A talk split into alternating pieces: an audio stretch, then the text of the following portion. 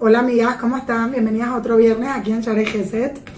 Eh, la para allá de esta semana, Moshe empieza para allá de Barim, su gran monólogo que dura 40 días, en el que él hace un recuento a todo el pueblo judío de todo lo que hizo, de todo lo que fue.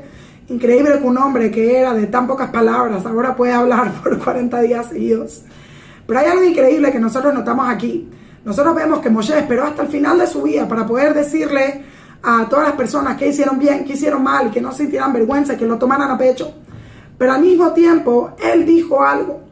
Él dijo algo, él no se quedó callado, él no dejó pasar y decir, bueno, ya fue, y entonces, ¿de qué sirve que yo diga algo? Sino que él dijo algo y nos enseña algo increíble, que es, que es verdadero liderazgo en el mundo.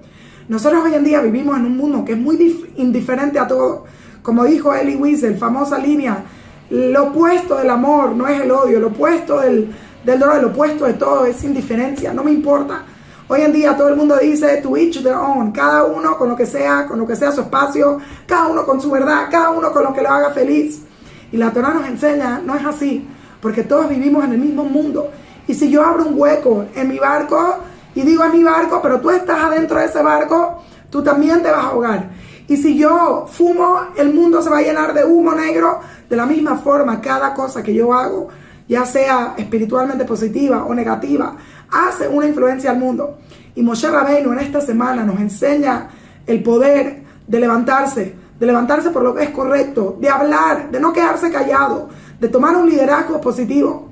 Es de hecho increíble porque la Torah nos enseña que hay 15 señales que van a pasar en el mundo cuando llegue el Mashiach el mundo va a estar patas para arriba y van a haber 15 diferentes señales. Y una de esas señales, dice la Torah, es que el gobierno va a tener la cara de un perro. Y hay muchas explicaciones, pero una de las explicaciones increíbles dice, ¿qué quiere decir? El gobierno va a tener la cara de un perro. El perro siempre corre por delante de su amo, pero siempre mira hacia atrás. Y dice, así son los líderes hoy en día. Siempre van por delante, pero siempre miran hacia atrás, tratando de complacer al público. No tienen un liderazgo verdadero.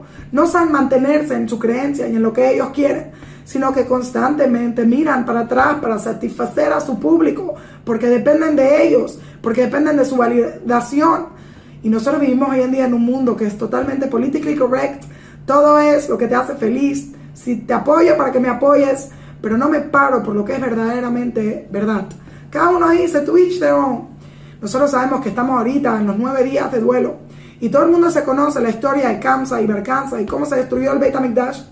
Y una de, las, eh, una de las preguntas famosas es ¿por qué se llama la historia de Kamsa y Berkansa? Uno de los dos ni siquiera fue a la boda. Y la Torah contesta algo impresionante. Porque ellos, el que no fue a la boda, a pesar de que no hizo algo, representa la indiferencia de todo aquel que pudo haber hecho algo y no hizo todos aquellos que estaban en la boda presenciando este evento y que dijeron que tiene que ver conmigo, cada uno con su problema, yo no tengo nada que ver. Y esto nos enseña que cuando una persona ve algo, tiene que molestarnos, tiene que movernos, tenemos que levantarlos. Y sí, puede ser que hay, hay formas de qué decir y cómo decir y cuándo decir. Moshe Rabbeinu no lo dijo. perdón, en Panamá en español decimos perdón que es verdad, salud que es verdad. Quizás no tengo que decirlo en el momento que fue, tengo que esperar, tengo que ver, pero nunca puedo quedarme callado, porque quedarme callado es ser indiferente al dolor del otro y al dolor sobre todo de Dios. Que esta semana nosotros aprendemos a levantarnos, a hablar, a decir qué es lo que nos molesta, a decir qué es lo que tenemos que hacer y a ver que mi voz tiene que ser también la voz de los demás. Muchas gracias y chao, chalón.